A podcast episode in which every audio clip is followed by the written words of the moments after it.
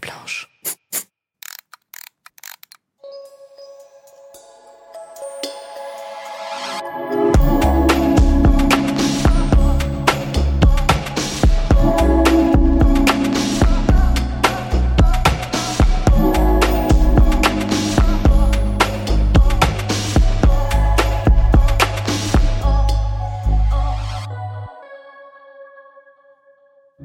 Maman, je ne t'ai pas tout dit. Il n'est jamais trop tard pour dire je t'aime ou je t'en veux, pour dire merci ou plus jamais ça. Première fois, première déception, moment de joie, grandes émotions, E-Like retrace avec ses invités, mère ou fille, les temps forts d'une vie de filiation. Toutes, nous évoluons comme nous le pouvons, avec nos forces et nos failles, nos certitudes et nos doutes.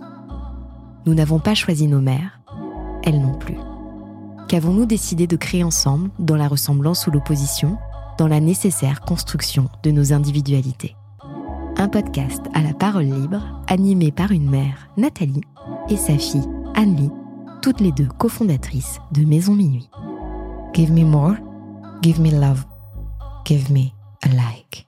Bonjour à toutes et à tous. Bienvenue dans le podcast A Like dédié à la relation mère-fille. Donc je suis Nathalie et je suis accompagnée en duo par ma fille Anne-Lie. Bonjour. Et nous avons le plaisir aujourd'hui de recevoir Anaïs. Bonjour Anaïs. Bonjour à tous les deux. Donc Anaïs, tu es autrice et scénariste féministe. J'insiste sur féministe. je, je, euh, je l'ai vu plusieurs fois dans tes euh, présentations. On en parlera. Tu accompagnes des marques en animant pour elles des tables rondes sur l'entrepreneuriat, l'écologie, des sujets qui te passionnent. Et ce qui te caractérise, et je pense qu'on va pouvoir creuser le sujet dans, dans, ce podcast, tu as fait de ta situation de famille une remarquable newsletter au titre éponyme Belle Doche. Belle introduction. voilà. Anaïs, nous ne choisissons pas nos mamans, elles non plus, et je pense que dans ton cas, ça peut être un petit peu exacerbé par le fait de ta situation familiale. Tu es belle-mère. Est-ce que tu peux nous en dire un petit peu plus? Absolument. Alors moi, j'aime pas beaucoup ce terme de belle-mère euh, parce que je ne suis pas une maman. D'ailleurs, je n'ai pas envie de l'être. Euh, pour autant, j'élève, je coélève euh, un enfant qui a, enfin un enfant, un ado aussi, m'écoutez, qui a bientôt 14 ans, euh, avec mon conjoint. Euh, et c'est vrai que je n'aime pas beaucoup ce terme de belle-mère parce que ça renvoie euh, à la maternité. Donc à tout un tas de, de, clichés, mais surtout de pression qui pèsent sur les femmes. Euh, et moi, je pense que dans la belle maternité, malheureusement, j'ai pas trouvé d'autres termes pour euh, pour ça. Euh, même si je me considère comme belle doche, j'ai envie de, de, réhabiliter un peu ce terme de belle doche, qui est un peu qu'on peut se dire un peu vulgaire, un peu c'est plus léger, c'est populaire, plus... mais c'est ça, c'est plus léger, plus léger, plus sympa. Exactement. et moi, j'ai envie qu'on puisse aborder cette belle maternité justement avec moins de pression que celles que mmh. les mères euh, ont sur leurs épaules. Et, euh, et c'est pour ça que ce terme, moi, me, me, me, gêne un peu. Je comprends. Je pense que le terme belle-mère aussi, ça implique beaucoup de responsabilité. Mmh. Parce qu'effectivement, il y a cette notion de maternité, comme tu le dis si bien. Quel est, toi, ton, ton rôle, du coup, en tant que belle doche et pas belle-mère? Quelle est la différence que tu prônes majeure? Alors il y en a pas, hein, soyons honnêtes. je suis là euh, euh, toutes les euh, toutes les semaines. Euh, on l'a en garde alternée, donc une semaine sur deux. Euh, donc je passe vraiment la moitié de son temps, de sa vie, avec lui. Donc j'ai quand même un rôle qui est qui est important. C'est pas une fois de temps en temps, par-ci par-là. moi j'ai vraiment envie de de lui transmettre des choses, des valeurs, ma vision du monde, qui est d'ailleurs totalement partagée avec avec son père, avec mon, mon amoureux et donc voilà, c'est beaucoup de transmission. Je l'aide aussi euh, beaucoup dans euh, ses devoirs, etc. Mais j'ai moins de culpabilité quand parfois j'ai besoin d'être seule. Quand le mercredi après-midi, j'ai pas envie d'être là, j'ai pas envie de faire les devoirs, j'ai pas forcément envie de faire à manger. Euh, il y a moins de culpabilité à, à sortir, à, mmh. à, partir faire autre chose, à aller dîner avec mes amis. Euh, je pense que ça, c'est une différence majeure quand même. Mmh. Tu m'ôtes les mots de la bouche puisque tu as parlé de transmission, qui est le nom de notre prochaine catégorie. Tu parlais de transmission, de culpabilité. Euh, à quel moment s'arrête ton rôle de belle maman dans sa transmission? Oula, euh, je suis pas sûre qu'il y ait une fin. Euh, et d'ailleurs, c'est très drôle, euh, drôle avec des guillemets, euh, parce que la fin de, de, de, de notre position de belle-mère est ce qui nous angoisse le plus au quotidien, je pense. Contrairement à une mère euh, qui restera mère jusqu'à la fin de ses jours, euh, moi, ça fait cinq ans que j'élève cet ado si pour une raison X ou Y, euh, demain je viens de plus être avec son père, euh, il y a quand même de forts risques que je ne vois plus cet enfant. Euh, sauf s'il décide par lui-même de garder le lien et, qu'on puisse l'entretenir dans les années à venir. Mais la, fin, nous, est, est, très liée, la fin de notre relation est très liée à la fin de notre couple, ce qui n'est pas du tout le cas dans une relation de mère à enfant. donc j'ai envie de dire que tant qu'il n'y a pas cette fin-là, euh, je vois pas où ça où peut s'arrêter la transmission parce qu'en fait c'est c'est une, une, une, connexion une relation qui en plus grandit avec le temps mmh. euh, qui est vraiment euh... moi il y a vraiment quelque chose que je ne prends pas pour acquis. C'est qu'on a une, une, très belle relation. On, on discute énormément je suis surtout le un peu le tiers de confiance où euh, il y a souvent des choses qu'il a pas envie de dire à papa, qu'il a pas envie de dire à maman, et il vient voir euh, il vient voir Anaïs parce que euh, euh parce qu'elle sait que enfin il, voilà il sait que euh, il peut me dire plus de choses, que il y a moins d'émotionnel il y a plus de recul. Euh, donc j'accueille aussi un peu les choses un peu différemment. Euh, mais ouais, je dirais qu'il n'y a pas de fin de transmission. Euh, c'est vraiment une relation qui grandit avec le temps, quoi. Mmh. Ce qui est intéressant dans ce que tu dans ce que tu dis, c'est le la neutralité du terrain. Enfin, la neutralité, elle, elle est pas neutre, mais un côté émotionnel peut-être euh, moins exacerbé. plus apaisé, qui permet peut-être justement, comme tu l'expliques, une autre un autre type de relation. Tu, tu le vois par exemple dans, dans, quoi au quotidien, ce genre de plein, plein d'exemples dans, dans, tellement de choses. Je le vois dans, dans plein de choses. Euh, je sais que moi, je suis, je suis très ouverte sur tout un tas de questions, notamment de sexualité, etc. Donc, je suis un peu devenue euh, sa référence euh, quand il veut parler de sexualité.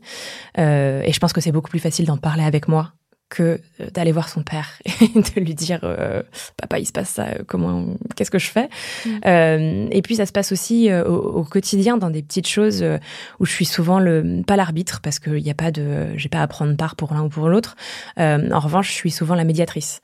Quand je vois que l'un ne comprend pas l'autre ou qu'il y a une mauvaise interprétation une mauvaise communication c'est aussi souvent mon rôle de ok je mets ma casquette de neutralité et de là je crois que t'as pas compris ce que ton fils voulait dire ou là, à l'inverse, je pense que tu euh, euh, t'exagères ce que tu, euh, enfin, ce que ce que tu reçois de ce que ton père te dit parce qu'il est pas si énervé que ça. C'est pas de la colère. Il t'a pas, euh, il t'a pas maltraité entre guillemets. Donc il y a, y a un vrai rôle de, ouais, de de, de médiatrice. C'est ça. Mm. Ouais. Je pense que c'est effectivement très important de garder cette notion de neutralité euh, quand tu es belle-mère entre en fait la relation euh, entre ton conjoint et son fils. Ce que tu disais, euh, c'est justement, c'est que tu as une relation privilégiée. Je pense que c'est pas donné à tous les enfants d'avoir une relation avec leurs beaux-parents euh, aussi saine, aussi bienveillante, parce que de ce que tu nous dis et de ce qu'on peut entendre aujourd'hui, tu as quand même d'avoir une relation qui est assez belle, euh, saine et bienveillante avec euh, du coup l'enfant de ton conjoint. En revanche, je pense que c'est voilà pas donné à tout le monde. Et euh, je pense que comme on en parlait avant de commencer l'enregistrement, parfois certains enfants peuvent se prendre le euh, "t'es pas ma mère, t'es pas mon père".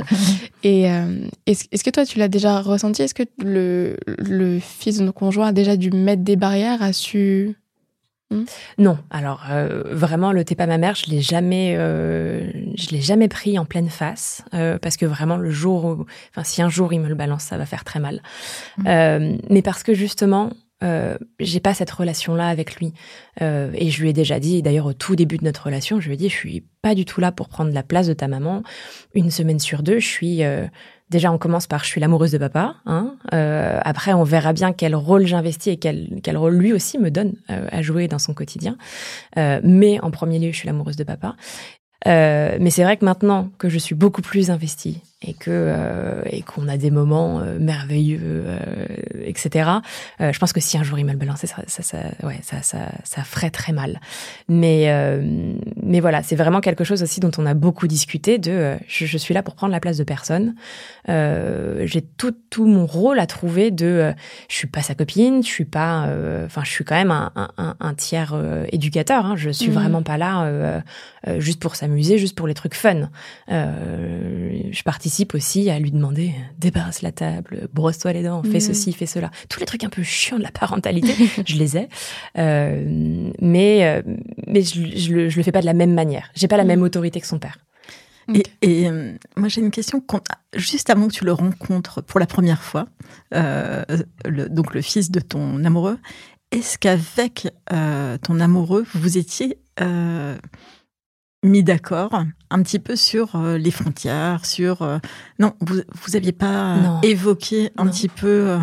Mais il y, a- il y a- il y a tout un tas d'erreurs qu'on fait dans la famille recomposée. je ne sais pas si c'est une Euh, erreur. Hein. Ouais, mais si, moi je peux le dire. Ah oui, d'accord.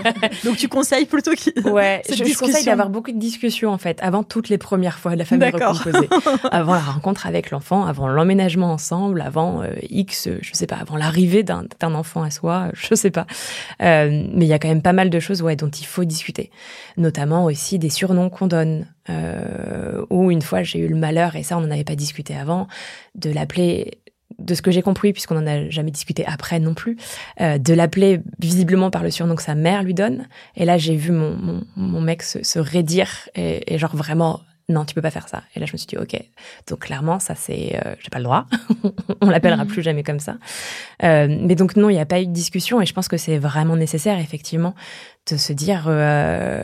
Euh, quelle est la place que j'ai envie de te laisser? Et puis ça en plus le, père ou, la mère hein, dans une dans une autre configuration euh, ont, un rôle essentiel à jouer euh, parce que c'est pas euh, enfin c'est pas à moi de prendre une place en fait c'est aussi je, je prends la place qu'on me donne et qu'on me laisse Bien sûr. C'est aussi à eux de définir les limites et, euh, et la relation, je pense, qu'ils ont envie que tu entretiennes avec leur enfant. Euh, c'est clair, mais c'est vrai que euh, ça me fait ça me fait un petit peu doucement rire quand tu dis que euh, qu'il faut avoir beaucoup de discussions avant les premières fois dans une famille recomposée, puisque moi aussi je suis dans une famille complètement euh, recomposée des deux côtés, que ce soit de mon papa ou de ma maman, et c'est vrai que je, je pense qu'il faut effectivement, alors du point de vue de l'enfant, effectivement, moi, ce qui m'a beaucoup aidé, c'est le fait de parler avec mes parents avant de rencontrer leur conjoint. Le fait de. Je me rappelle de d'anciennes du coup copines ou copains de maman ou de papa qui me disaient toujours mais en fait je ne suis pas là pour remplacer ni ta maman Mm. ni ton papa et ça c'est des des des phrases qui sont restées assez fortes dans ma tête euh, en me disant ok ben en fait je l'accueille cette personne là comme une partie de mon entourage comme une partie de l'entourage surtout de mon parent. Euh, en revanche, la personne n'est pas là pour prendre une place que je ne lui ai pas euh, attitrée. Après, ce qui est un petit peu difficile, c'est que tu ne choisis jamais la personne que euh, ton papa ou ta maman choisit. Ouais. Pour parler un petit peu plus de, de transmission, est-ce que du coup, toi, ta famille, par exemple ta maman, puisqu'on est sur un podcast du groupe Murphy, est-ce que ta maman joue également un rôle dans cette relation? Avec mon bel enfant Oui. Non. Euh, ils se sont rencontrés, on a passé notre premier Noël tous ensemble euh, l'année dernière.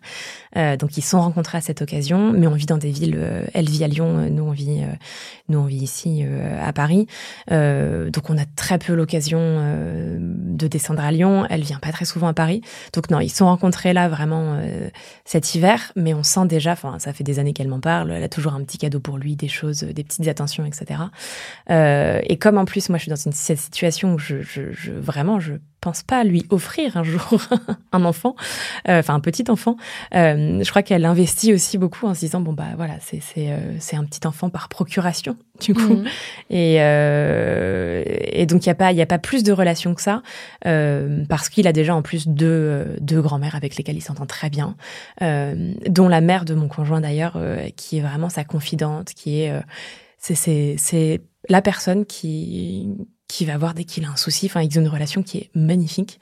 Et évidemment que ma mère ne peut pas euh, ne peut pas trop s'immiscer euh, euh, là-dedans. Mais j'espère effectivement qu'avec les années, on pourra se voir plus souvent et qu'il y a un Mhm. vrai lien qui pourra se tisser sur le long terme. Ouais. Carrément. Tu parlais du fait que tu ne veux pas lui offrir un petit enfant. Alors euh, déjà offrir, ça, c'était oui, avec oui. un sacré paquet de guillemets, Oui. hein, évidemment, Euh, parce que c'est c'est c'est c'est pas un don, hein. Mais euh, Euh, non, non, je veux, je veux pas. euh, à l'heure actuelle, euh, mais en même temps, j'ai déjà 35 ans, donc je ne veux pas d'enfant euh, parce que j'ai une vie qui est parfaitement équilibrée. Je suis hyper heureuse. Euh, mon bel enfant comble tous mes besoins que je pourrais avoir de transmission, etc. Euh, donc, je, je vraiment, c'est pas c'est pas une idée qui m'effleure. Euh, il y a eu l'horloge biologique hein, qui a fait son œuvre à un moment, qui m'a plongé dans tout un tas de questions auxquelles j'avais pas de réponse et c'était un enfer. Le cap des 30 ans était un enfer sur ce sujet-là. De je sais pas si j'en veux, est-ce que j'en veux, est-ce que j'en veux pas. Je me mets en couple avec euh, quelqu'un qui, est plus âgé que moi, qui a déjà un enfant. Est-ce qu'il voudra lui en avoir un? Euh, Ça a été tout un tas de questions horribles parce qu'on n'a jamais les bonnes réponses. Hein. Et, et, là aujourd'hui, j'ai trouvé la, la, parade entre guillemets. je me suis lancée dans un parcours de don et, euh, et d'autoconservation d'ovocytes aussi. Et je me dis, bon, au moins, si un jour j'en veux. pour plus tard, si jamais. Ils seront en congèle et je pourrai toujours les sortir. Mais je trouve que c'est rafraîchissant d'entendre ce genre de discours. C'est des discours qui sont encore trop tabous, qu'on entend très peu.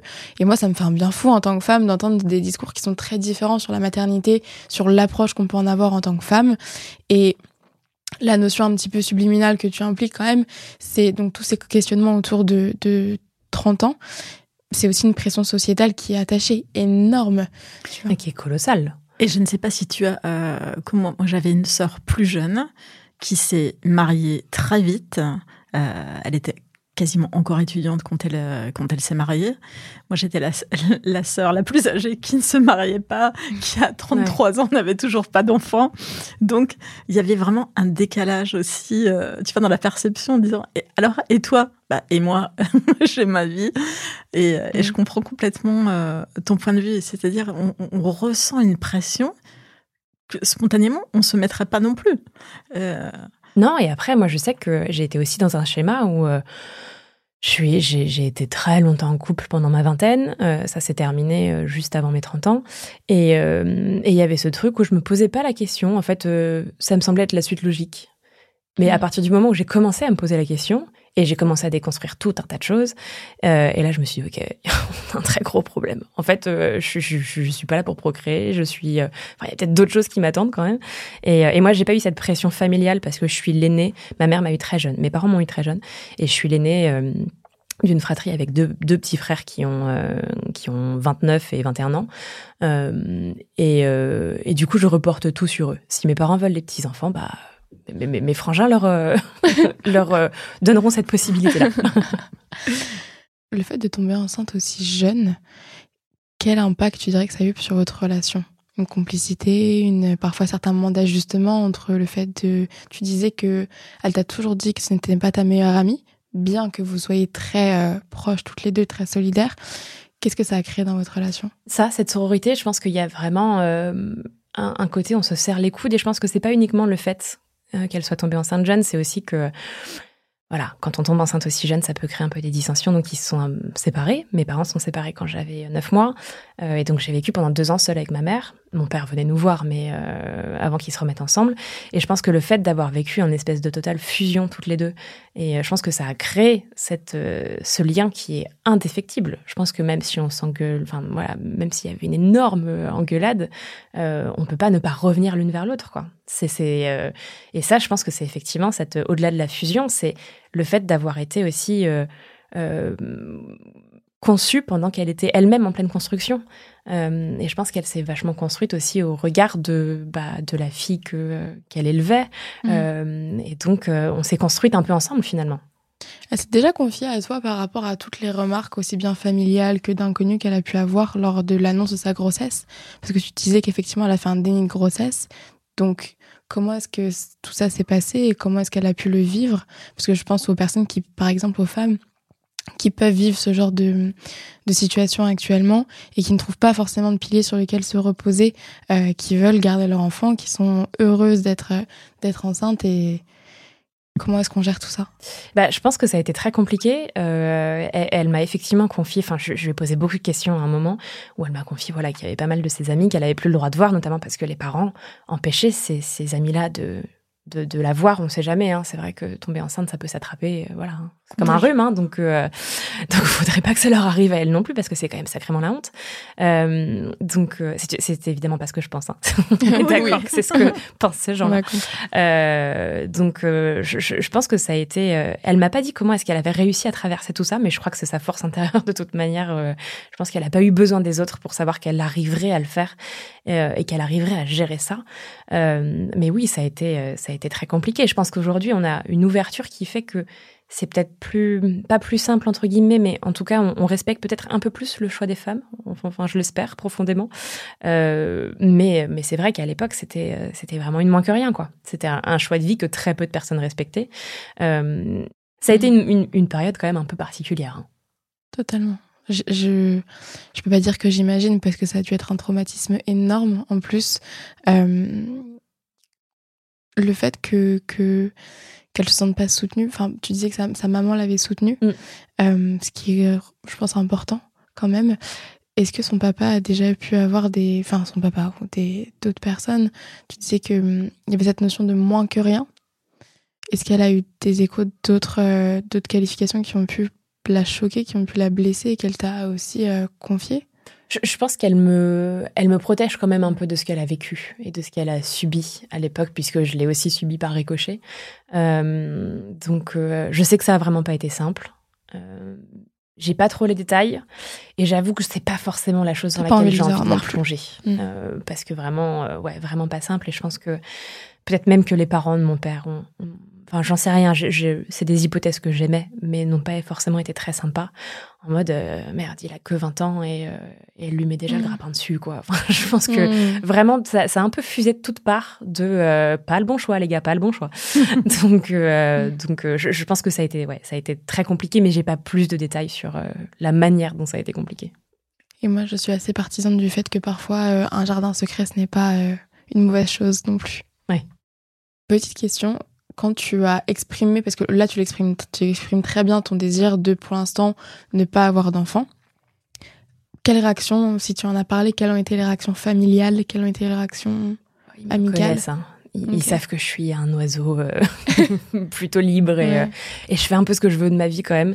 Mm. Euh, et, clairement, les. Alors, je suis, je suis, je suis désolée, je veux heurter personne, mais pour moi, à l'heure actuelle, je verrais ça plutôt comme une entrave qu'autre chose. Mmh. Euh, et ils savent très bien que c'est pas, euh, voilà. Moi, j'aime bien pouvoir euh, papillonner, changer de vie régulièrement, et, et ça les a pas du tout surpris. Et puis ma mère, alors ça, ma mère reste quand même assez persuadée que j'aurai un enfant un jour. donc elle me regarde plutôt en mode genre oui, bon, jusqu'à ce que ça vienne quoi. donc je pense qu'elle m'entend à, à, moitié quand même. Mais, mais parce que je le présente aussi d'une manière où Aujourd'hui, je n'en veux pas, euh, mais je suis pas bien sûre que dans 3-4 ans, euh, l'envie va pas m'assaillir d'un coup. Après, ma vie actuellement me va très bien. Je suis en train de faire des choses professionnellement où, vraiment je vois pas comment caser un enfant là-dedans. Euh, et puis j'en ai pas le désir, donc euh, donc voilà. Enfin, mais je, je, sens bien que chez elle, il y a cette acceptation et en même temps ce mais t'inquiète ma cocotte. Pour lier un petit peu ce que tu disais sur la transmission, ce que le fait que ton bel enfant comble tes besoins de transmission. Quel est là l'enseignement, par exemple, de ta maman que tu as conservé et que tu aimerais lui, ou que tu as peut-être déjà transmis à ton bel enfant? La communication. Euh, vraiment, le. Euh, je ne sais pas comment est-ce qu'elle a réussi à créer ça, parce que c'est une relation qu'elle a avec moi, mais aussi avec mes frères, où vraiment on lui dit tout. Mais absolument tout. Euh, quand j'étais môme quand j'étais ado et que je faisais des conneries, je rentrais un peu la queue entre les jambes, euh, je finissais toujours par lui avouer ce que j'avais fait. Mm.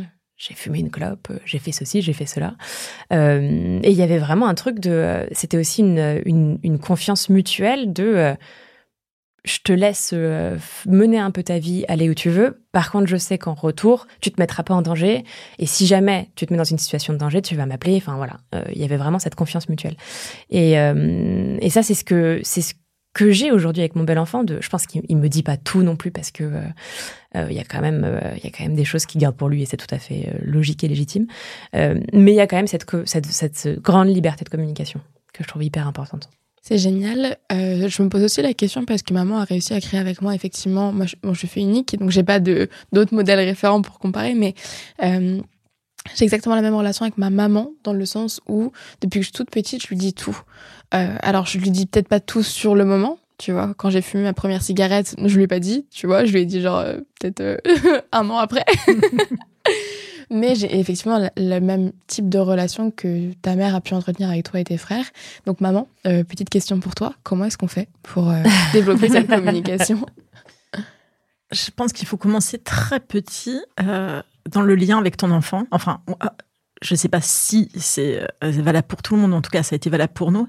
Euh, depuis que tu es toute petite, moi, j'ai engagé des conversations. C'est-à-dire, je ne t'ai pas considéré vraiment comme un enfant, mais comme un petit être à part entière. Euh, et, donc, engager des conversations, ne pas minimiser aussi ton point de vue sur certains sujets, qui pouvaient être des sujets du quotidien assez simples. Et puis, au fur et à mesure que tu grandis, ben voilà, les sujets se complexifient. donc, mais toujours reconnaître la parole de l'enfant, son point de vue. Euh, tu vas valoriser ça. Donc ça, c'est une première chose. Et deuxième chose, c'est simplement quand tu es devenu euh, teenager, disons, mm. euh, ado, c'est là vraiment de l'articuler vraiment très clairement, de dire, voilà, si un jour tu fais une bêtise, bah, dis-le moi. Parce que il y a rien de pire, ça peut, voilà, partir. Mm. je t'aimerai toujours, quoi qu'il arrive, quoi que tu fasses, je t'aimerai. Et ça, je te l'ai dit, je l'ai articulé aussi au moment où voilà, tu étais adolescente mhm. et tu pouvais, euh, on pouvait avoir ce genre de conversation. Carrément. Je pense. que le fait qu'on se confie mutuellement est aussi euh, vecteur de, de confiance, euh, vecteur aussi de, de transmission.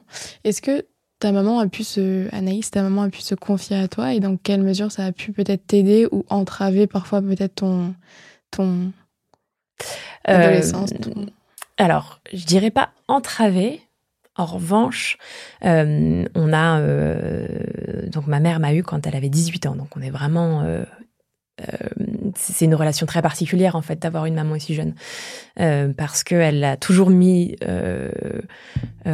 l'importance sur le fait de ne pas être une amie. C'est pas ma copine, c'est vraiment ma, mère et elle m'éduque et enfin elle m'éduquait. Hein. Je crois que c'est un peu terminé maintenant. elle a achevé le job, mais du coup il y avait quand même cette cette proximité euh, qui fait que parfois, ouais, elle, elle, a, elle a pu se confier à moi sur des choses où je crois que j'aurais aimé que ça ne soit pas le cas. Où il y a certaines certaines histoires de famille ou euh, euh, qui m'ont beaucoup remué ou où elle sortait ça de manière un peu anodine et moi j'étais là mais pas du tout anodin ce que tu en de me dire ça va peut-être même me traumatiser pour les six prochaines années mais mais ouais cette cette euh, ça, c'est pas arrivé souvent. Hein. C'est vraiment, mm. euh, elle, elle, elle, elle, faisait quand même très bien le distinguo entre euh, entre entre moi et ses amis. Mais euh, mais c'est vrai que c'était aussi quelque chose de de très de très doux parce que aujourd'hui encore, quand il m'arrive quelque chose, la première personne que j'appelle c'est ma mère. Mm. c'est, j'ai beau avoir un, un, cercle d'amis, c'est ça reste quand même ma mère. Mm. Et, et, ça, c'est vrai que c'est quelque chose qu'on a construit avec les années euh, et, aussi parce que ça va pas à sens unique, je pense. Euh, parce que l'inverse est vrai et parce qu'elle me dit aussi beaucoup de choses. Et, euh, je pense que c'est ce qu'on ouais, c'est ce qu'on a construit. Mm. Et donc, toujours pour rester un petit peu sur cette même lignée, est-ce qu'il y a des, des, blessures de ta maman que tu as l'impression qu'elle t'a transmises? Ouf, vaste sujet. Alors, je sais pas s'il y a des blessures qu'elle m'a transmises ou alors si j'en ai une, mais j'ai pas envie d'en parler. Euh, en revanche, ce qui est sûr, euh, c'est euh, que le fait d'avoir, je pense que quand on est quand on est bébé et même quand on est in utero, je pense qu'on absorbe beaucoup de choses, on absorbe beaucoup les émotions de de notre mère notamment. elle a vécu une grossesse qui était forcément pas évidente. Elle est au lycée, donc ça a été un peu compliqué. On va dire qu'il y a eu beaucoup de moqueries et, et pas mal de monde qui lui a tourné le dos à cette époque-là. Et d'ailleurs, elle a fait un déni de grossesse et je me suis pas montrée pendant un paquet de un paquet de mois. Euh, et je pense que euh, je pense que que le fait euh, d'avoir vécu tout ça euh, dans son dans son utérus euh, quand elle était une toute jeune fille, euh, je pense que ça a créé chez moi un besoin de protection aujourd'hui où très souvent, elle me dit, mais t'es pas ma mère. effectivement, c'est l'inverse. Euh, j'ai besoin de la protéger. Euh, et vraiment, je, je, et je me sens hyper mal quand je faillis un peu à ce rôle-là, alors mhm. que, euh, alors que c'est pas mon rôle et c'est, je suis sa fille et elle me le dit assez souvent quand même.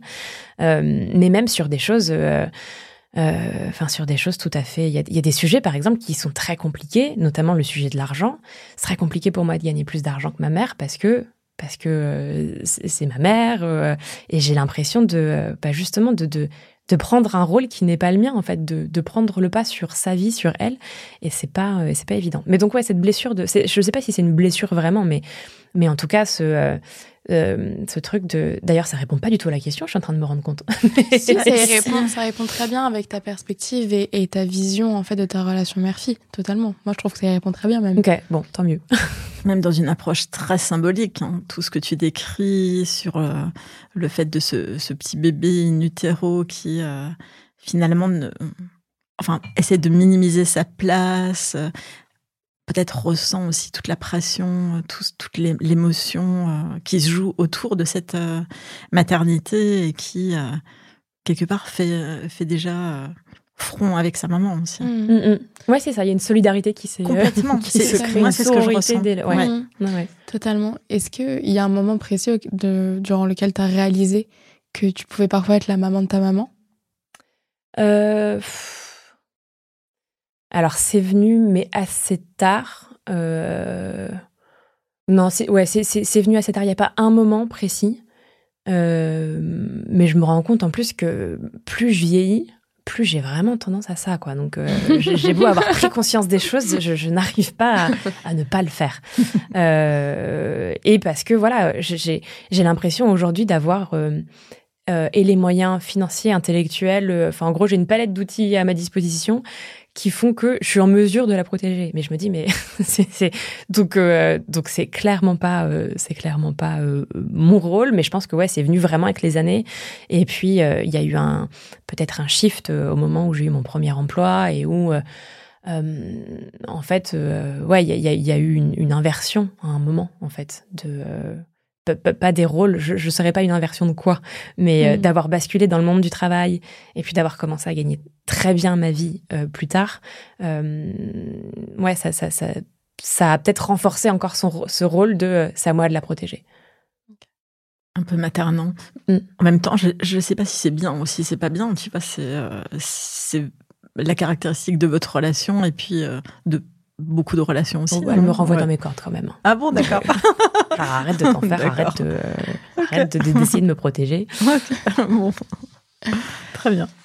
Non, c'est très intéressant et puis je pense que ça parlera peut-être à beaucoup de, de, personnes aussi le fait de vouloir protéger ses parents. Euh, peut-être euh, pour passer à une autre rubrique euh, qui est l'entourage. C'est une catégorie un petit peu phare puisqu'on aborde tout l'écosystème autour de la relation mère-fille et j'adorais savoir euh, qui fait partie du vôtre. On a donc parlé de ta relation avec ta maman. Est-ce qu'il y a un moment, euh, pour faire un petit peu le lien avec ce qu'on disait avant, est-ce qu'il y a un moment où tu as dû, où, tu as eu le, sentiment de devoir un petit peu euh, protéger ta maman de quelqu'un en particulier, ça peut être toi-même également, tu vois de moi-même, non. Bien que j'ai pas été une ado très sympa. Euh, je pense qu'elle refait l'histoire un peu aujourd'hui quand elle me dit que j'étais adorable et que j'étais une crème. et elle lui dit, je pense que tu oublies quand même un paquet d'événements où, euh, mhm. où, je répondais, où elle a failli se prendre une tarte une fois quand même. Mhm. J'étais très, très, très, euh, très énervée quand j'étais ado. Vraiment, il y avait une espèce de, il y avait un bouillonnement en moi. je faisais de la boxe pour exulter un peu tout ça. Et il y a quand même une fois où, où mon poing a atterri dans l'armoire. Donc ça, ça reste un moment très, très, très marquant pour moi. De évidemment que j'avais pas envie de la taper, mm. mais j'étais tellement énervée que que j'ai quand même foutu mon poing dans l'armoire. Mm. euh, et très honnêtement, je pense que soit elle l'a occulté, soit euh, mais elle me dit mais non mais t'étais très douce ah, bah, je, oui, je crois qu'on n'a pas vécu la même vie euh, donc si peut-être que à certains moments je l'ai pas protégée de moi mm. mais euh, non après la protéger des autres euh, oui on a toujours cette tendance quand même à vouloir et parfois, je pense que je, je, je, ouais, je lui dis des choses que je devrais pas lui dire. Euh, plutôt que d'être uniquement dans l'écoute active et dans le j'écoute ce que tu me dis profondément sans interagir, enfin sans intervenir et sans euh, sans te, te, te, te euh, comment dire, sans t'oppresser avec euh, ce que je ressens, etc. Euh, je, je, pense que parfois, quand il y a une situation qui m'énerve profondément, je peux pas m'empêcher de lui dire et je peux pas m'empêcher de lui dire mais regarde comment cette personne te traite, mmh. réagit. donc oui, ça, ça, ça arrive. Euh, mais après, euh, elle en fait ce qu'elle en veut et, euh, mm. et elle agit si elle a envie d'agir. Mais, mais c'est vrai que parfois, je me rends compte que je suis pas assez dans le dans l'écoute pure et simple Mhm. euh, et que j'interviens un peu trop. Et surtout, sa vie n'est pas la mienne. Euh, et ses limites ne sont pas les miennes. Euh, Il y a des choses qu'elle accepte que j'accepterai jamais. Il y a des choses que j'accepte qu'elle accepterait jamais. Donc, donc je, je- je limite quand même mon Mhm. intervention. Est-ce que du coup, tu dis tout à ta maman? Ouais. Ok. Oui, oui, vraiment. Et ça, ça a toujours été. Et d'ailleurs, je pense que dans, dans- j'ai dû l'inquiéter quand même pas mal de fois parce que je, quand j'avais 19 ans, je vivais à New York et, euh, et je faisais quand même beaucoup de conneries. Euh, Enfin, je vivais ma vie, quoi. Et, euh, et je lui racontais toujours toutes mes péripéties. Et autant il y avait des choses absolument incroyables où j'ai rencontré énormément de monde, notamment dans le cinéma, etc. Donc c'était toujours, j'avais une vie un peu romanesque. Autant le pendant plus négatif de ça, c'est que je testais des trucs. et je pense que, ouais, il y a- plus d'une fois, elle m'a dit, mais je vais. Euh, Enfin, en fait, s'il t'arrive un truc, je traverse l'Atlantique et je viens te chercher. Euh, mais je pense qu'elle avait vraiment, quand même, euh, symboliquement en tout cas, une petite valise prête, quelque part, pour venir me chercher Mhm. si jamais j'avais besoin. Mais donc, oui, oui, elle sait absolument tout, ouais. Ok, c'est intéressant. Et est-ce qu'il y a des personnes qui ont à qui tu dis parfois plus de choses? Je parle notamment de sujets très tabous comme l'éducation sexuelle, euh, les relations amoureuses, notamment les premières. Est-ce que tu as vraiment tout dit à ta maman direct ou est-ce qu'il y a d'autres personnes qui ont pu jouer ce rôle de de alors de confident? Ah non, je vais vraiment tout dit direct. Mais même. euh, Enfin, elle, sait des choses de ma vie d'ailleurs, où je pense que euh, la plupart des enfants mettent une limite à ne surtout pas franchir.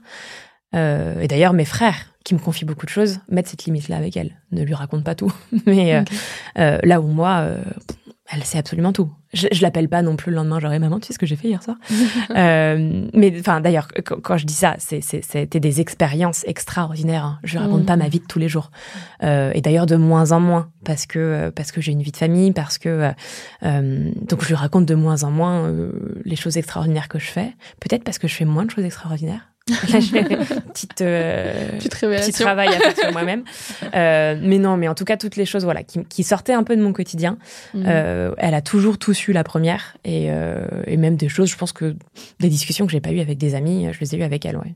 Et est-ce que dans la, cette dynamique, cette belle dynamique avec ta, ta maman, il y avait aussi euh, une, un environnement masculin, que ce soit un papa, un beau papa, je ne sais pas, un beau daron Non, mais mes parents sont restés ensemble. euh, ils ont divorcé il y a cinq ans, euh, enfin il y a six ans. Euh, donc ils sont vraiment restés ensemble très longtemps. Mais mes deux frères sont également les, les enfants de mon père. Mais mon père a plutôt été absent. Et puis je pense que ça lui allait très bien de déléguer ce rôle de la communication et de l'émotionnel à ma mère. Lui avait juste à dealer avec les mathématiques et puis les sorties vélo, quoi. Enfin, il y avait un truc. euh, Mhm. euh, et, et, et la cuisine quand même, euh, je dois bien lui reconnaître ça. Mais je pense que ouais, lui c'était plutôt la transmission par pas forcément par le fun, mais par les hobbies ou le travail. Où lui par exemple m'a appris à bricoler depuis mon plus jeune âge. Je passais des heures à aller peindre avec lui, refaire des trucs, ce que j'ai moins avec ma mère. Et donc c'était deux mécaniques tout à fait différentes, mais tout ce qui était vraiment communication, mais tout ce qui était vraiment communication et émotion, c'était maman. Très bien. Est-ce que toi, dans ton dans la façon dont tu élèves ton bel enfant, j'adore ce terme bel enfant, je le trouve très joli comparé Ouais, à belle-mère. Ouais, c'est vrai. Ouais, je l'aime bien. Euh, Est-ce qu'avec ton du coup, bel enfant, tu as l'impression de quelque part euh, reproduire des schémas de, de ta maman en termes d'éducation? Euh, eh ben, pas forcément. Euh, parce que je disais par exemple que euh, moi, mon père, c'était vraiment tout ce qui était euh, hobby, travail manuel, etc. Euh, moi, je fais tout un tas de trucs. euh, et ça, c'est quelque chose que j'ai avec, euh, Mm. avec mon bel enfant. On fait du collage ensemble, on dessine, etc. Euh, donc ça, c'est quelque chose que je n'avais pas avec ma mère, par exemple, que j'ai avec lui. Après, des choses que j'avais avec elle, euh, ouais, vraiment, c'est c'est ces longues discussions, c'est euh, et c'est exactement ce que tu disais tout à l'heure aussi de, de respecter le point de vue de l'enfant. Euh, on a des discussions, mais parfois complètement philosophiques, quoi. C'est Mm. et ça me fait halluciner d'ailleurs le, le, le regard qu'il a sur le monde, sur les choses. C'est incroyable. Et ça, c'est ce que je pouvais avoir avec ma mère. Et ça, je trouve que c'est- ce sont des moments passionnants. Parce que toi, dans ta posture d'adulte, en fait, tu es Enfin, moi, je sais que je, par moments, je suis émerveillée dans les discussions avec les enfants. Je suis fascinée. J'adore. Euh, Annie, tu n'es plus une enfant, mais on est entouré euh, d'autres enfants dans la famille. Et, et c'est vrai que je, je, trouve ça passionnant. et, touchant. et touchant. À partir du moment où vraiment tu t'intéresses à cet enfant, mais les discussions sont très qualitatives et très inspirantes. Ouais, et puis il y, y, a un regard sur le monde, moi, qui me qui me fascine. Il voit pas du tout les, les, les, choses avec les mêmes lunettes que nous. Et, euh, et parfois, je pense qu'on gagnerait à écouter de manière un peu plus attentive ce que les enfants ont à nous dire. Complètement, complètement. En abordant un entourage un petit peu différent, tu as une newsletter qui a récemment été publiée dans le L et qui a été décrite comme celle qui adressait, du coup, à ceux qui élèvent les enfants des autres.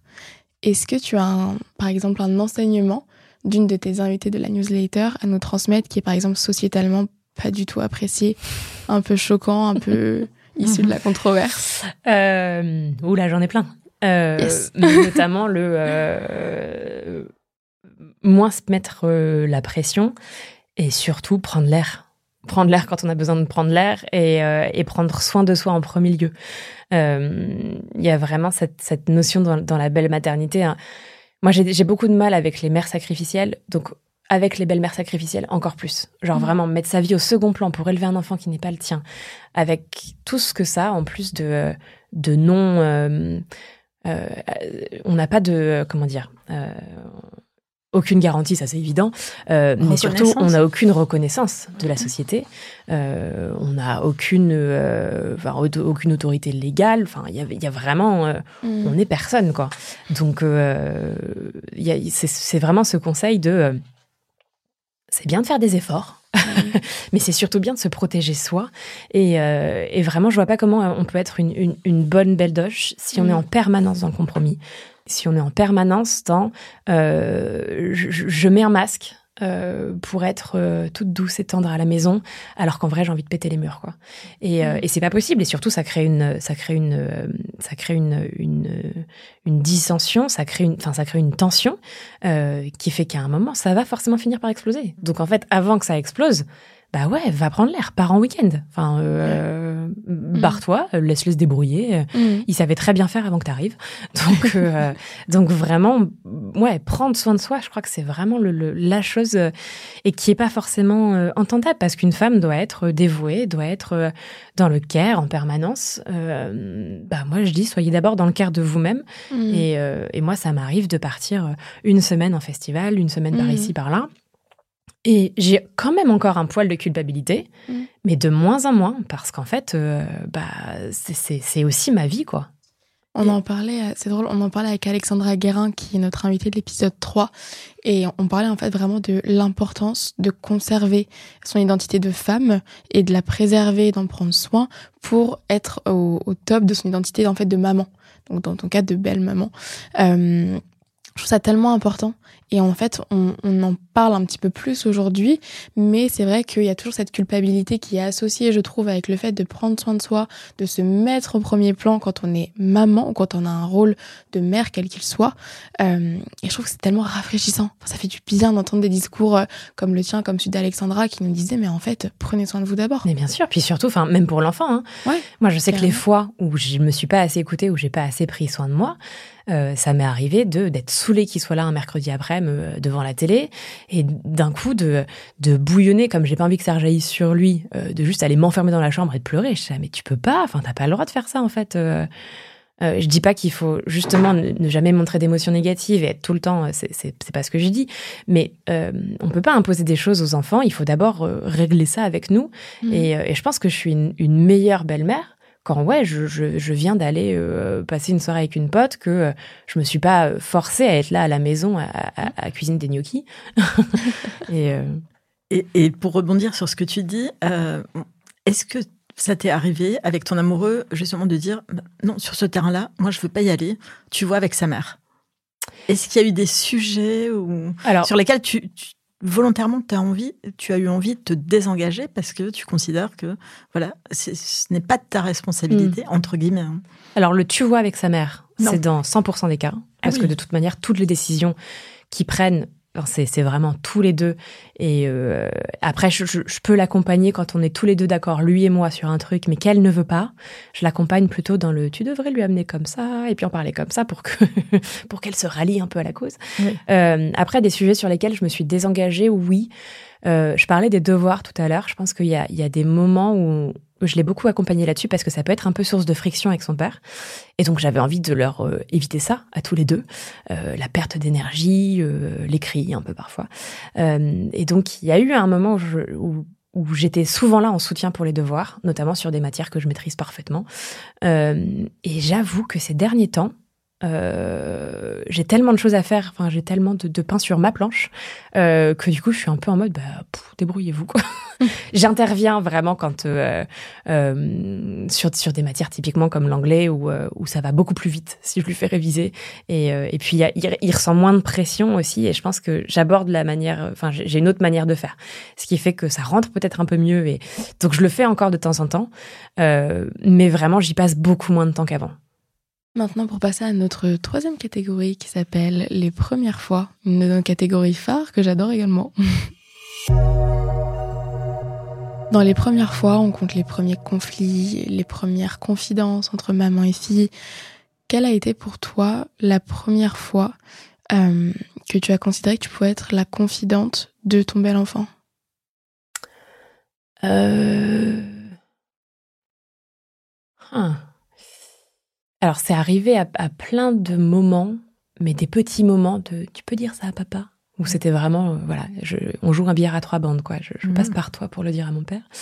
Euh, et il y a, y a vraiment deux ans, euh, on était en vacances tous les trois, et mon conjoint a dû remonter à Paris parce qu'il jouait un spectacle. Et donc, il, devait remonter pour jouer au théâtre. Et, euh, et donc, je suis restée trois, quatre jours toute seule avec, euh, avec son fils. Euh, et là, vraiment, euh, dès le premier matin, il vient me rejoindre au lit et on a passé trois heures à discuter avant d'aller faire un déjeuner, euh, enfin, d'aller ce petit déjeuner des tartines à midi et demi. et, et là, j'ai senti qu'il y avait quelque chose qui se, qui se tissait mmh. d'un peu plus conséquent euh, qu'avant. Euh, où il m'a il m'a glissé un truc qui m'a fait euh, qui m'a fait chialer. Euh, où il m'a dit vraiment j'aurais préféré que mes parents soient ensemble, mais si j'avais euh, pu rêver d'une belle enfin d'une belle mère, j'aurais voulu que ce soit toi quoi. Enfin je suis très heureux que ce soit toi. Oh. Et c'est trop mignon. super mignon. Et et on est allé se balader le soir. je fais allez on, on, prend une pizza, on va se mettre sur la plage et puis juste on est à la cool, quoi. Il n'y a pas tellement d'horaire. Euh, on est que tous les deux. C'est sympa.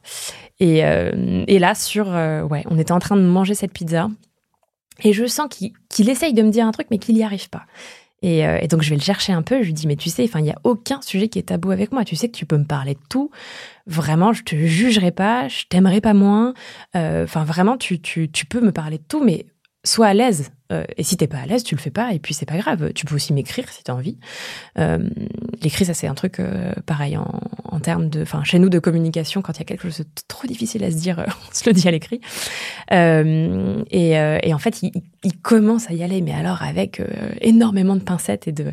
Et en fait, c'est là qu'il a commencé à me parler de sexualité et à me dire mais enfin il avait quelques questions très pratiques sur comment ça fonctionne et alors là j'ai ouvert les vannes je sais pas ce qui s'est passé.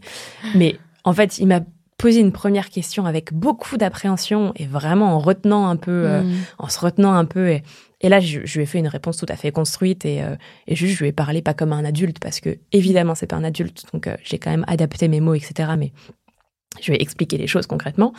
et là, c'était parti. Et, euh, et ça a discuté, ça a duré pendant trois bonnes heures. Et à un moment, il commençait à faire nuit, donc je lui dis attends, on prend nos vélos, on rentre là. Il me dit mais on continue à discuter. Hein je dis oui, t'inquiète pas, on continue à discuter.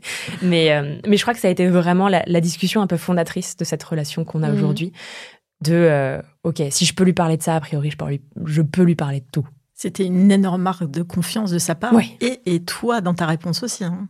Euh, je pense parce que la sincérité de mettre les mots sur euh, voilà un sujet qui est pas forcément évident à articuler quand on est jeune ado, euh, mais qui, voilà qui qu'on a dans la tête ouais. et on a envie d'en parler et, voilà de trouver au-delà des parents. C'est pas facile. Moi, j'en ai jamais parlé avec mes parents mm. et je, je me projetterais pas du tout mm. d'en parler avec mes parents. C'était aussi une autre génération. On en a parlé.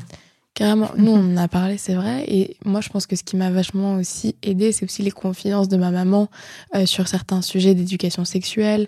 Euh, pareil, qui me disait, en fait, comme toi, tu as pu dire à ton bel enfant, je t'aimerais pas moins, euh, dis-moi. Et en fait, le, le fait, c'est vrai, de être hyper ouvert d'esprit.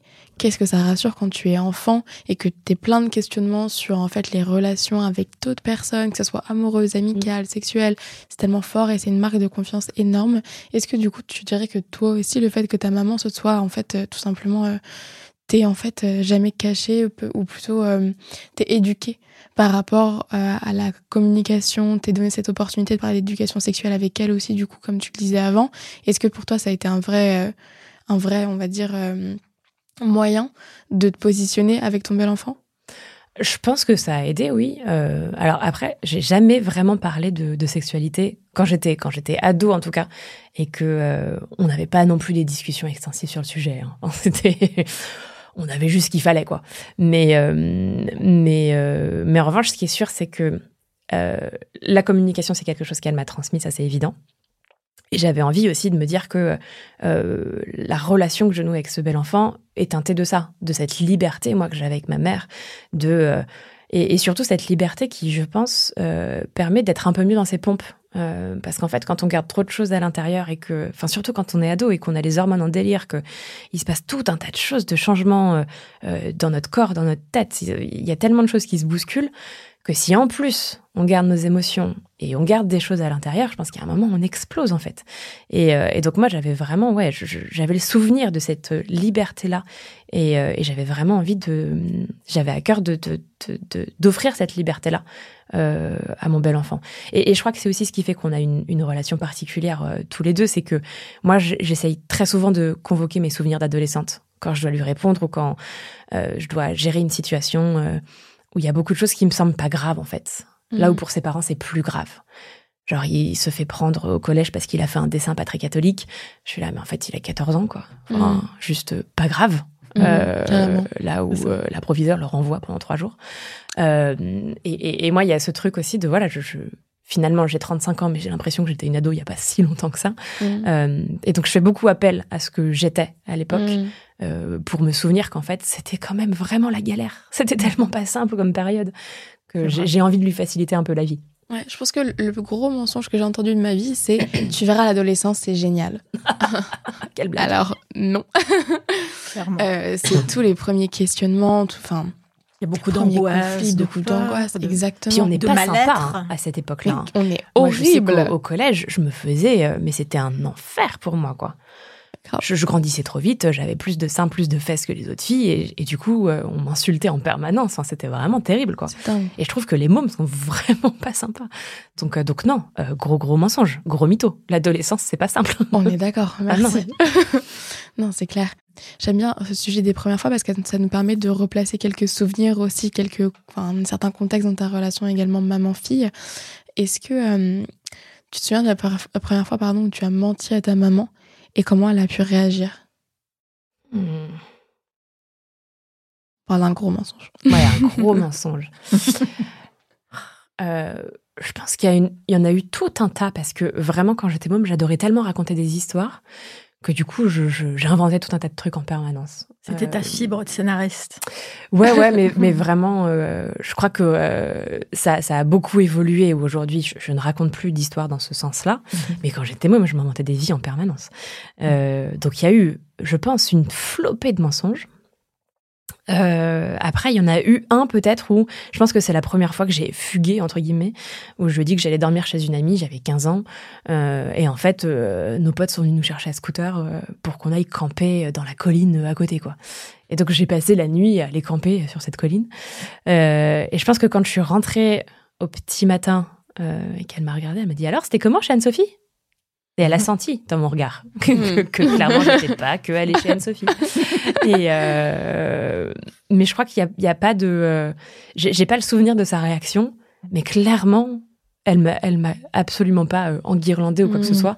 C'était plutôt, mais en fait, si t'as envie de sortir, dis-le nous, quoi. Enfin, plutôt que de le faire en cachette, euh, dis-le nous, c'est quand même plus simple. C'est clair. Et après, j'ai tout un tas de souvenirs de, de mes frangins qui faisaient, mais, mais quand même pas mal de bêtises, y compris le petit dernier qui est rentré du CP en ayant tagué les toilettes euh, avec une bombe de mon frère. et où ma mère est morte de rire, quoi. Enfin, vraiment, c'est euh, c'est pas bien, hein. Mais en même temps, euh, qu'est-ce que c'est drôle Le môme à 5 ans, il a tagué les toilettes. Bon, bah, voilà, c'est un peu drôle. Donc non, ces réactions à nos mensonges, c'était c'était rarement une engueulade, c'était plutôt nous mettre face à nos responsabilités et Mm. nous dire bon bah maintenant t'as fait ça, t'assumes, enchaîne quoi. Et je pense que c'est ce genre de discours qui prépare aussi à l'âge adulte. Tu vois, on fera, on fera tous des erreurs, des bêtises dans la vie. Et oui, bon, peut-être que parfois on sera puni par, pour, par X personnes pour X raisons. En revanche, le plus important, c'est d'en tirer en fait des leçons et de se dire, bon, une fois, je l'ai fait. La deuxième fois, je recommencerai pas. Si l'opportunité se présente, je ne recommencerai pas. Je ferai les choses différemment. Je ferai mieux les choses. Et je pense que ça prépare vraiment à l'âge adulte et l'âge de la responsabilité tout court. en fait. Et, et assumer surtout. Et je pense qu'il y a encore Carrément. beaucoup d'adultes qui n'ont pas bien intégré le fait qu'il fallait assumer ces erreurs et, euh, et ces choses euh, euh, parfois un peu douteuses qu'on fait. Euh, petite pensée pour le gouvernement. Mais du coup, non, non, je pense que assumer, c'est quand même pas. Euh, c'est- pas facile de, de transmettre ça à ses enfants. Et, euh, et moi, c'est ce que j'essaye aussi de transmettre à mon bel enfant, c'est l'autonomie. Et pour moi, assumer fait, est aussi une, une part de l'autonomie. Mm. C'est en fait, euh, t'es un être humain qui pense, qui réfléchit, qui. euh, tu fais une bêtise, ok, mais ne nous la cache pas parce que de toute façon, euh, et ça c'est ce que je lui dis tout le temps, c'est que la vérité finit toujours par éclater. Mm. Donc on le saura quoi qu'il arrive. Donc sois plus malin que les autres et, euh, et, et dis-nous ce qui se passe Mm. réellement quoi. Et puis souvent, quand on assume, on- ça permet aussi de relativiser parce Sûr. qu'on s'en fait une montagne. Finalement, quand tu, tu reconnais ton erreur, bah, tu la mets en perspective, t'en discutes et tu dis, c'est pas si grave que ça. C'est quand même rarement grave. Hein. Oui, Donc, euh, et parfois, tu te fais des montagnes de trucs de Oh, j'ai volé un stylo. Non, je t'assure. Il y en a qui volent des milliards. Tout va bien. Et ils sont toujours pas en tôle. Donc, euh, exactement. Une question assez intéressante euh, que je pose souvent et qui me vaut toujours des réponses très très différentes. Quelle est le, la première fois où tu as vu ta maman comme euh, une femme avec ses propres expériences et ses propres blessures? Est-ce que tu arrives à replacer un moment particulier? Euh, là aussi, il y en a plusieurs. Mais vraiment, je me souviens d'une soirée en particulier, ça devait être les 18 ans de mon frère, où elle s'est embrouillée avec son frère à table. Et ils ont commencé vraiment à se crier dessus. Elle est partie en pleurant. Elle a pris la voiture et, et on s'est tous enfin, vraiment beaucoup inquiétés. Et je crois que c'est la première fois que je me suis pris en pleine face euh, la violence qu'elle aussi pouvait ressentir, la violence de ses rapports à ses frères. Euh, et c'est peut-être la première fois aussi où, euh, ouais, je me suis vraiment beaucoup inquiétée pour elle, où j'ai maudit ses frangins. Franchement, j'ai eu envie de les trucider sur place, de, de, de- d'être aussi injuste avec elle, de lui faire, euh, de lui faire subir ce qu'il lui faisait subir. Et c'est aussi la première fois que j'ai pris conscience que euh, j'étais l'aînée, je suis dans le même schéma, j'ai moi aussi deux petits frères. Il faut que j'en prenne soin de cette relation-là. Et euh, et- et il y a beaucoup de choses que que ma mère a vécues qui sont des leçons aussi pour moi de ok. Euh, et je dis pas ça du tout contre elle, hein, mais c'est j'ai pas envie de reproduire ça. Enfin moi j'ai pas envie que ça m'arrive en fait. Et, euh, et vraiment, cette fois-là, je pense que ça a dû arriver d'ailleurs plus, plus, plus tôt quand j'étais plus jeune. Euh, mais cette fois-là, cet anniversaire-là, euh, ouais, ça m'a vraiment choqué de la voir dans un état où. euh, et c'était pas, c'était pas moi, c'était pas mon père, c'était pas, on n'en était pas la cause, Mm. c'était ses frères. Euh, et vraiment, ouais, ça m'a. Ça, ça, reste, ça reste gravé, ouais. C'est fort comme moment parce que je trouve que c'est souvent la- les premières fois où tu considères ta maman comme une personne en fait qui n'est pas que ta maman, dont l'identité de femme prime à un certain moment. Et c'est là peut-être où effectivement toi aussi tu t'es dit à ce fameux dîner de famille, en fait ma mère a ses propres blessures, a ses, ses propres histoires, mais ce qui est assez intéressant c'est que tu es effectivement dans la même confi- configuration familiale qu'elle a, qu'elle a été. Donc le fait de voir en fait euh, ce miroir entre la relation que l'on entretient avec ses frères et la relation que toi tu ne veux pas du coup entretenir avec les tiens, c'est assez fort. Et qu'est-ce que qu'est-ce que tu as fait de différent, tu penses, par rapport à tes frères, par rapport à elle? Euh, je crois qu'elle était très impliquée à, à tout un tas de niveaux et ça lui revenait un peu comme un boomerang. euh. Elle avait toujours envie que les choses se passent bien, sauf qu'en fait, on peut pas forcer les gens à ce Mhm. que les choses se passent bien. Euh, nous, on a cette différence, c'est qu'on est tous les trois dans trois villes différentes. Euh, le plus jeune est à Nancy, euh, le, le deuxième est, euh, est à Lyon, moi je suis à Paris. Donc on se voit assez peu souvent. Mais quand on se voit, c'est très fort. Euh, il y a beaucoup de, ouais, il y a, y, y a, une grande écoute. On essaye de partager un maximum de choses. et du coup, comme on vit pas dans le quotidien les uns des autres, je pense qu'on se prémunit aussi d'une certaine. On n'empiète pas sur la vie des autres. On donne pas un avis qui n'est pas sollicité. Mm. on est juste là pour écouter et, euh, et pour euh, peut-être livrer à l'autre ce dont il a besoin quoi mais euh, mais donc je, je, je pense que de toute manière le fait que euh, on soit pas dans la même configuration on ne vit pas dans la même ville je pense que ça change déjà beaucoup de choses. C'est-à-dire qu'on est mmh. tellement finalement éclaté et tellement séparé que les moments où on se retrouve, bah, on a juste envie que ce soit positif et qu'il y ait des, des, jolies choses qui se créent. Quoi. Donc, mmh. Mais par contre, ce qui est sûr, et c'est des choses qu'on s'est déjà dit avec mes frères, euh, c'est qu'on aimerait avoir une relation plus proche. Euh, typiquement, par exemple, plutôt qu'on appelle, et, tous, hein, on fait ça, dès qu'on a un truc, on appelle notre mère, hmm. bah, plutôt que d'appeler notre mère, on, s'est déjà dit, mais pourquoi on s'appelle pas nous, en fait? Pourquoi on s'appelle pas les uns les autres? Euh, et, en fait, c'est qu'on a des vies qui sont quand même très différentes. On n'a pas du tout les mêmes parcours de vie. Moi, j'ai quitté la maison, le dernier avait, Théo avait 4 ans, quelque chose comme ça, 5 ans. Euh, donc en fait, je l'ai pas vu grandir. Et hmm. ça, ça crée une, ça crée une distance hmm. euh, qu'aujourd'hui j'essaye de, euh, j'essaye de, combler, de, combler petit à petit. Euh, mais mais c'est vrai que ça, ça, ça, crée une grande distance que elle non plus n'a pas vécu avec ses frangins parce qu'ils ils sont beaucoup plus rapprochés en âge et donc c'est pas exactement la même, ouais, la même configuration. Nous parlons du coup d'une notion qui est assez intéressante, qui est de l'envol. À quel moment toi tu as pris ton envol, pour quelles raisons Et c'est exactement le titre de notre prochaine rubrique. Pour clôturer un petit peu euh, notre, notre épisode avant de te laisser faire ta lettre à ta maman, nous avons cette fameuse rubrique de l'envol euh, qui porte très bien son nom, puisque au sens figuré comme au sens propre, on prend tous notre envol à un moment donné, plus ou moins d'ailleurs. Quel est toi le moment du coup où tu as vraiment pris ton envol euh, de ton, ton envol de ton concours familial? Et ben c'est vraiment quand j'ai pris euh, euh, mon vol, ça devait être un Stuttgart New York, je pense. quand je suis partie vivre à New York, j'avais vécu avant en résidence universitaire, mais j'avais toujours ma mère qui venait me remplir le frigo tous les week-ends. Euh, donc finalement, c'était pas. Il y, avait une distance et je vivais ma vie de, de, de jeune femme, etc. Mais c'était. Euh, on était encore physiquement très proches et, euh, et, je continuais à aller manger tous les dimanches chez eux, euh, où je rentrais d'ailleurs le week-end à la maison. Euh, là, vraiment, j'ai préparé mon départ pendant un an et demi. Je pense que ma mère n'a pas voulu croire que j'allais le faire réellement. Ou vraiment quand je lui ai dit mais enfin l'année prochaine je suis à New York ou enfin aux États-Unis en tout cas parce que j'avais pas d'endroit précisément je pense que ça lui a fait un peu peur elle me dit non mais tu partiras pas je l'ai vécu très très mal ça le tu ne partiras pas sauf que c'était pas un tu ne partiras pas de de toute façon, je te connais, tu le feras pas, parce mm. qu'elle me connaît bien, elle sait que je fais toujours ce que je dis que je ferai. euh, mais c'était plutôt une, une, une, manière pour elle de se rassurer. Le non, mais mon bébé a 18 ans, euh, elle va pas partir euh, à 6000 km de moi, c'est pas possible. Euh, et, et l'envol, c'est ce moment quand même très clair où mes parents n'ont jamais pris l'avion. Ils m'accompagnent à l'aéroport. Ah mais non, je suis partie de Paris d'ailleurs, je suis partie de Roissy. Ils m'accompagnent à l'aéroport et moi je me vois dans ces escalators qui montent, euh, je sais pas si vous voyez, avec la, mmh, bulle au-dessus. Mmh, mmh. Et ma mère est en bas des escalators et là elle me regarde euh, avec ses yeux pleins de larmes et je me dis waouh, là il est en train de se passer un truc très fort quand même. Là je suis en train de, de faire quelque chose que eux n'ont jamais fait. Je prends l'avion pour partir très loin et euh, je viens de ma petite contrée euh, de l'Est euh, que j'avais jamais quittée avant.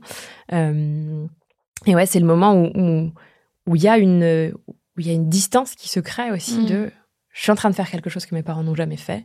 Mm. Et, et, ma mère me regarde partir avec beaucoup d'émotion. Et, et, là, je prends la mesure de waouh, il y a un truc qui m'attend qui va être absolument dément. Et en même temps, beaucoup d'appréhension parce que je débarque dans un pays où je connais personne. Donc ça va être un peu, euh, c'est un peu inquiétant et en même temps, ouais, c'est vertigineux quoi. Et c'est vraiment ce moment-là, moi, de, ouais, dans cet escalator de Roissy. Euh. Et comment est-ce que tes frères l'ont vécu? Eh ben, on n'en a jamais discuté, mais ils étaient quand même assez jeunes quand je suis partie. Et, euh, et je pense que si j'avais pris la mesure de ce que ça leur ferait à l'époque, je crois que je serais peut-être pas partie. Et euh, enfin, c'est pas que je serais pas partie, mais en tout cas, euh, je, je, je serais partie avec beaucoup plus de culpabilité. Que ce qui s'est réellement passé, où j'étais juste hyper contente, hyper excitée. Mmh. Euh, je pense que ça a été compliqué parce que, parce que vraiment, euh, ils avaient donc 4 et, euh, et 13 ans. et d'un coup, il y a quand même une figure assez importante de leur vie qui n'est plus là, quoi. Et je suis pas revenue avant six mois en plus. et quand je suis arrivée, c'était une surprise pour tout le monde. Je suis revenue pour Noël, personne ne le savait sauf mes parents. Euh, euh, Thibaut, qui a aujourd'hui bientôt 30 ans, était en pleurs, mais en pleurs, mais vraiment mm. la crise de larmes de euh, ma sœur rentre à la maison, quoi. Mm. Et ça m'a beaucoup touchée à l'époque. Je me dis, mais je pensais pas que je lui manquerais comme ça. Mm. et, en fait, évidemment que quand on est l'aîné, on a une place particulière dans une fratrie. Enfin, c'est c'est assez ça semble assez euh, évident et commun, mais... Euh, c'est peut-être là que toi aussi, tu as senti ce rôle peut-être de responsabilité euh, envers peut-être tes petits frères que, que tu qu'on sent moins quand on est mm, mm. assez jeune et qu'on est plein d'ambition, effectivement, et qu'on est plein de... un peu plus égoïste aussi, je pense, que quand on grandit, ce qui n'est pas une mauvaise chose du tout. Hein. Moi, je considère pas que l'égoïsme soit forcément toujours une mauvaise chose. mais c'est touchant, c'est touchant. Et puis, est-ce que tu as l'impression, par contre, que, que ta maman l'a l'a bien vécu vis-à-vis de toi? Est-ce qu'elle te le faisait sentir? Eh ben, je suis retombée hier sur une lettre qu'elle m'a envoyée parce qu'elle m'a envoyé des, colis alimentaires assez régulièrement parce qu'on mange quand même très mal aux États-Unis. Euh, enfin, en même temps, elle m'a envoyé du Nutella, donc euh, je suis pas sûre que ce soit forcément mieux. Et du saucisson que les doigts me piquaient toujours. Euh, et des madeleines, des madeleines, des madeleines de commerce. mais donc, non, je pense qu'elle était hyper, fière de moi. Mm. Et il y avait vraiment ce elle était hyper fière que je fasse quelque chose euh, que personne n'avait jamais fait dans la famille, et la famille au sens le plus large possible. Euh, et je crois que non, elle, elle, était fière de me voir me réaliser, d'être sur la, la voie un peu plus euh, euh affinée de, de qui j'allais être. et donc, donc non, elle, elle m'a beaucoup portée pendant cette année-là. C'est génial. Donc ça n'a pas du tout détérioré votre, votre relation Pas du tout. Non, non, au contraire. Et même d'ailleurs, des, des, des, choses euh, où je l'appelais pour lui annoncer un truc, elle me dit oui, je sais. Je sais comment ça, tu sais.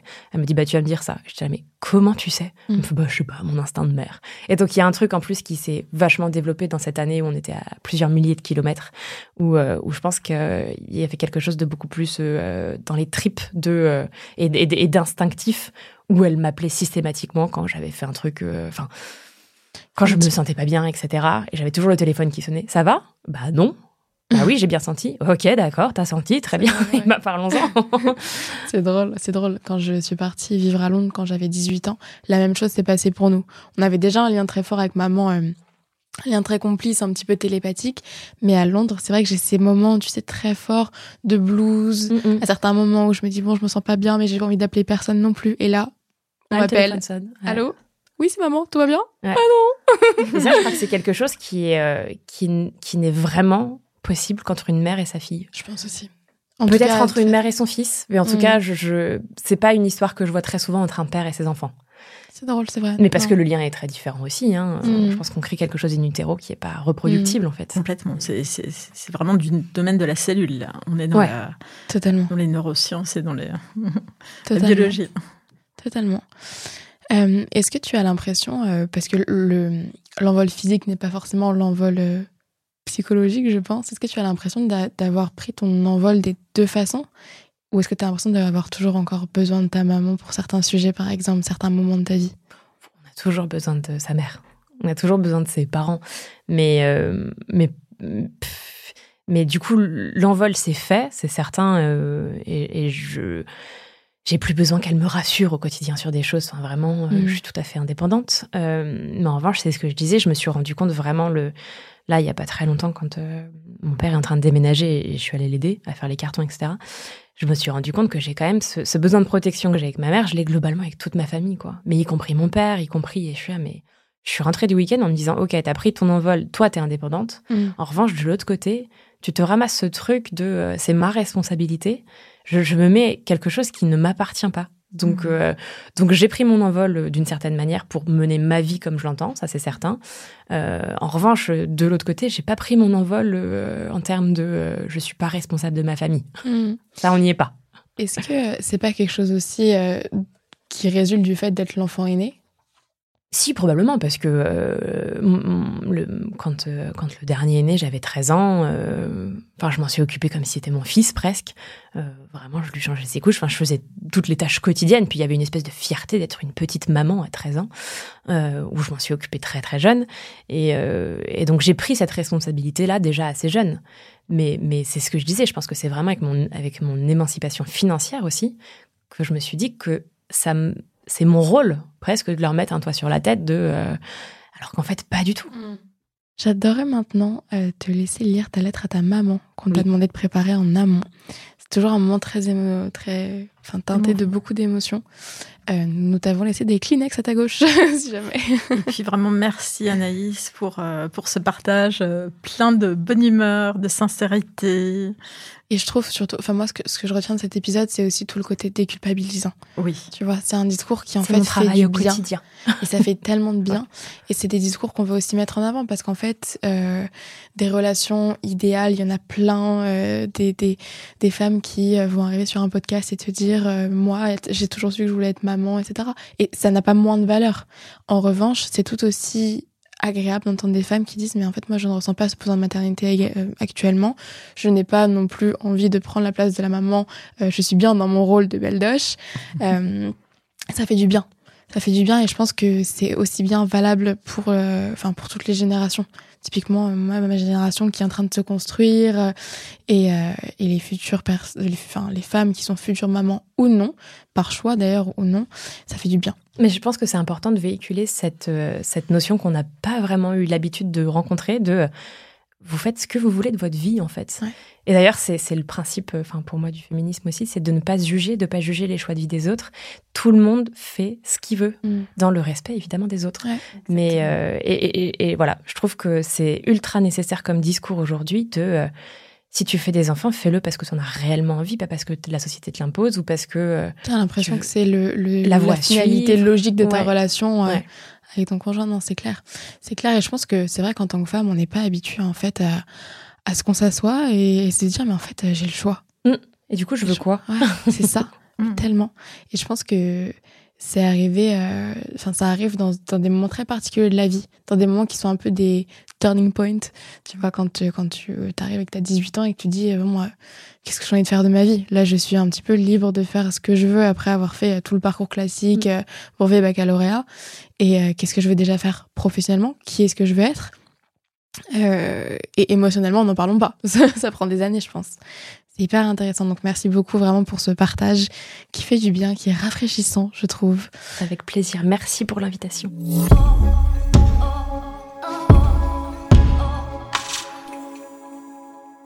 On écrit rarement à celles et ceux que l'on aime lorsque tout va bien. Maman, tu es en pleine forme, nous n'avons pas de crise majeure à traverser, ni de pardon à s'accorder, mais comme on n'écrit jamais à celles et ceux que l'on aime lorsque tout va bien, l'exercice me trouble. Pourtant, il y en aurait des choses à se dire, des douceurs à s'envoyer, et des mots qui portent à s'offrir. Les textos, on maîtrise. L'art du tac sur les réseaux sociaux aussi, avec des cœurs et des yeux en étoiles. Les coups de fil de deux heures ou de trois minutes, on gère. Mais on a rarement tenté la missive, celle avec le timbre qu'on lèche et l'enveloppe qu'on choisit soigneusement. Quand je t'ai glissé hier soir que je te préparais une petite surprise, une lettre lue, ici même, tu m'as répondu Ça c'est drôle, moi aussi je suis en train de t'écrire. Drôle peut-être, bizarre non. Pourquoi serions-nous encore surprises lorsque de telles coïncidences surviennent? Nous qui sommes habitués à formuler les mêmes choses en même temps, à raisonner l'une avec l'autre, peu importe les kilomètres qui nous séparent. J'ai une théorie à ce sujet. C'est que le fil qui s'est tissé entre nous alors que tu n'étais même pas encore une adulte est, je le crois, fait de brins plus résistants que les autres. J'ai grandi dans ton ventre de jeune fille, à l'abri des regards, mais pas des railleries. Une battante, seule une battante pouvait décider de une battante. Seule une battante pouvait décider de me garder, de m'aimer et de tout faire pour me protéger. Il m'a fallu du temps pour comprendre tout ce que tu as traversé. Et c'est compliqué, hein Il m'a fallu du temps pour comprendre tout ce que tu avais traversé pour que j'en arrive là. Dans cette vie dans laquelle la chance me sourit, que je n'échangerai pour aucune autre. Te dire que je suis fière de toi ne suffit pas. Tu m'as toujours porté et soutenu, peu importe les vents et les marées qui t'agitaient. Pour ça et pour tout le reste, pour cette confiance que tu m'as insufflée dès mes premières années, merci. Nous ne sommes pas toujours d'accord, et c'est, je crois, ce qui fait la force de notre relation. On ne plie pas l'une devant l'autre, on discute, on débat, On se moque gentiment aussi un peu, mais on grandit, on s'élève ensemble. Je ne veux peut-être pas d'enfant, mais si c'était le cas, je serais honorée d'être ne serait-ce que le dixième de la mère que tu es. Love you, maman.